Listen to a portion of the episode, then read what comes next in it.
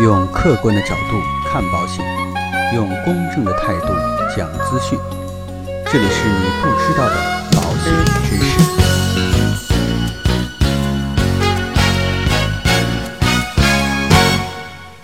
好，各位亲爱的朋友们，大家好。那今天呢，跟大家聊的这样的一个话题，就是我交的保费，保险公司都花到哪儿去了？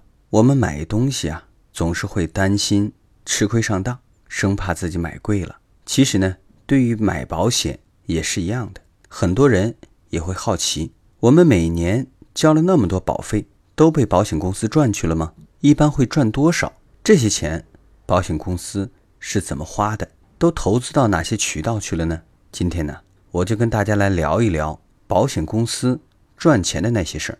主要内容啊，有下面三个。第一个，我们交的保费，保险公司赚了多少？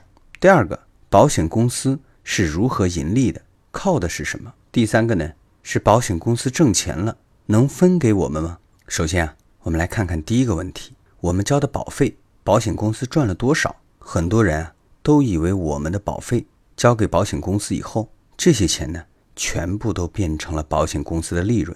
但事实并不是这样的。这就好比我们自己开了个小卖部，我们收到顾客的钱，除去进货的成本，还要支付房租、水电等费用。对于庞大的保险公司而言，情况就更加的复杂。我们交给保险公司的保费，主要可以分为两类：一呢叫纯保费。纯保费包含风险保费和储蓄保费两个部分。风险保费呢，就是专门用于赔付承保期间出现的理赔费用。虽然这部分费用无法具体确定，但却可以大致估算。比如啊，一个六十周岁的人在未来一年内的死亡情况是无法预先知道的。但是如果对五十万个六十周岁的人个人资料，进行系统分析，可以发现啊，这类人中死亡数是有一个稳定的概率。还有一个呢，叫做储蓄保费，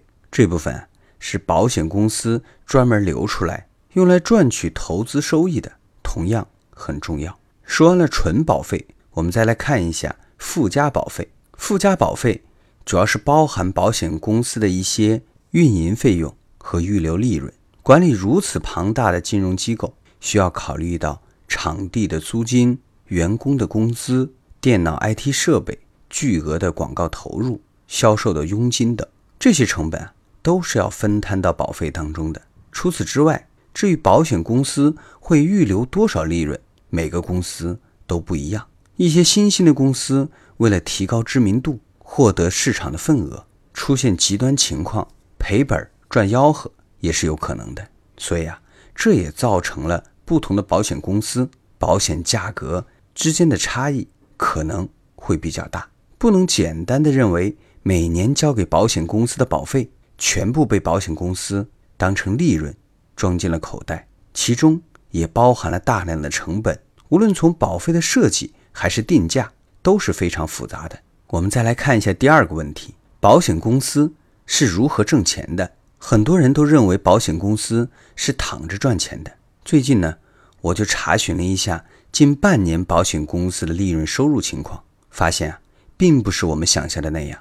保险公司在一定时期内可能会因为公司经营策略或产品定价等原因导致亏损，这都是很正常的。那我们常说的保险公司利润来源究竟有哪些呢？其实啊，主要来自于三差。这个差呢？是差额的差，分别是死差、费差和利差。我们首先来看一下死差，死呢就是死亡的死，差呢就是差别的差。当保险预期的赔付额与实际的赔付额之间出现一定的差值时，就产生了死差。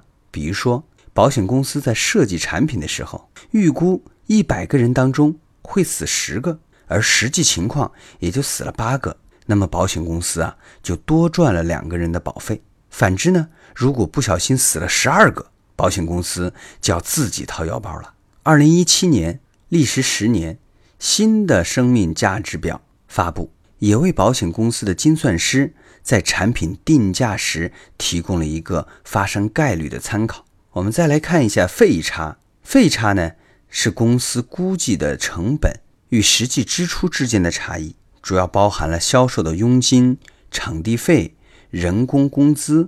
如果实际的花费比预期要少，那么这一块儿也可以叫做盈利。比方说呢，保险公司啊，今年预计的成本是一千万，但是呢，因为保险公司人员架构的优化、减员增效，年底啊，实际只花了八百万。这差额的两百万也就成了收入来源之一。再来看第三方面，叫利差。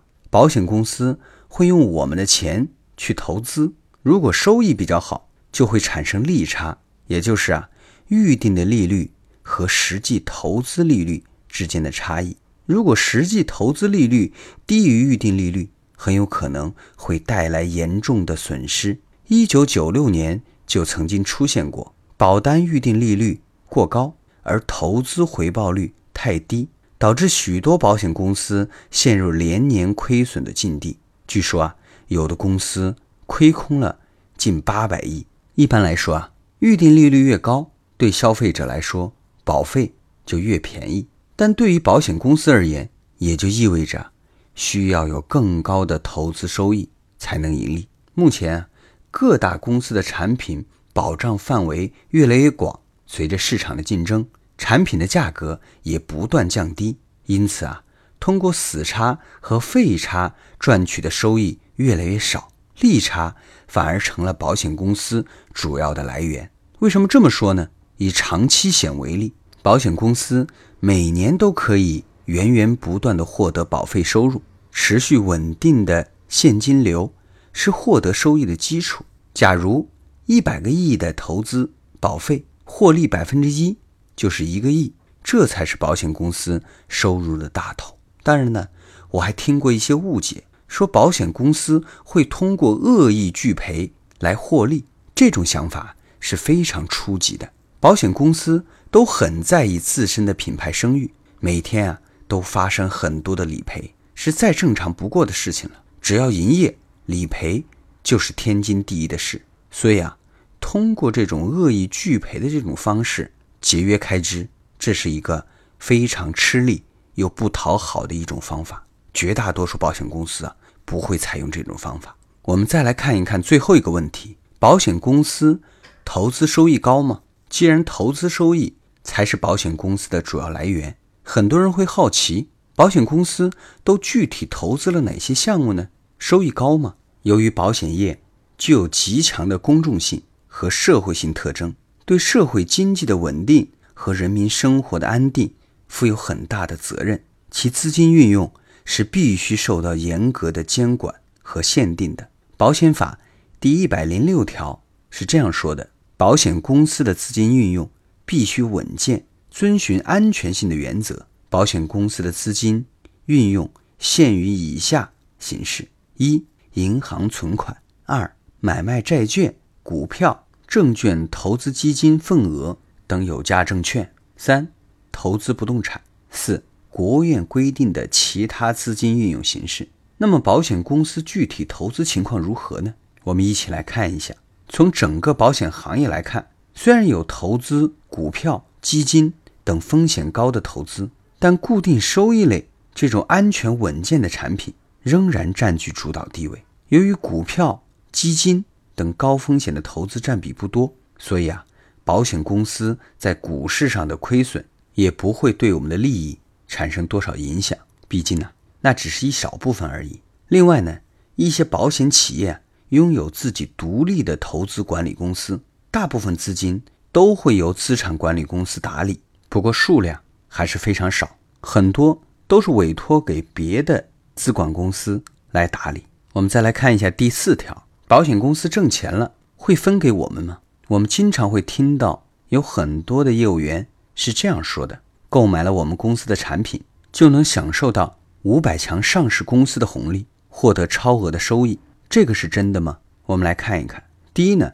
保险公司的利润都会被分红吗？银保监会规定，对于分红保险，应至少将分红保险业务当年度可分配盈余的百分之七十。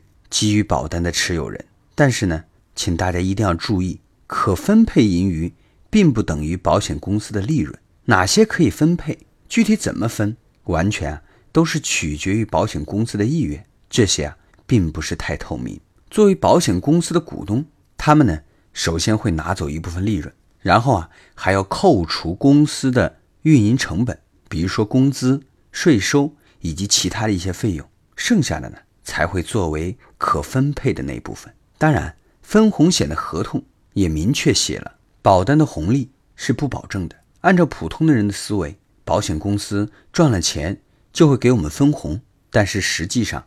即便是保险公司赚得盆满钵满，我们买的这份保险可能也一分钱都分不到。第二呢，购买理财险不能只看演示收益，大多数人被计划演示书上的那些漂亮的数字所吸引。然而啊，很多人不了解自己的真实需求，只是听到分红就觉得呀肯定能赚到钱，匆匆购买之后才发现啊。实际分红不是这么回事儿，所以啊，如果说本身的资金不多，或者并没有在资金管理、资金运用方面有一些特殊的需求，想通过保险进行理财是不可取的。最后啊，保险作为家庭保障规划当中最重要的一环，非常的重要。在过去几年的时间里，保险行业飞速发展，也证明了这是一个蓬勃向上的行业。不过啊。国内有很多消费者金融常识有限，对于保险还有不少的误区。本人呢，也是因为看好这个行业，才会投入巨大的精力。所以啊，我坚信，只要是对的事情，就值得坚持付出啊，一定会有收获。当然，希望今天的节目对于大家有所帮助，也希望大家把我们的节目分享给有需要的亲朋好友。那今天的节目呢？到这里就告一段落了。在最后呢，我也希望您点击订阅按钮来订阅我们的节目。让我们下期再见。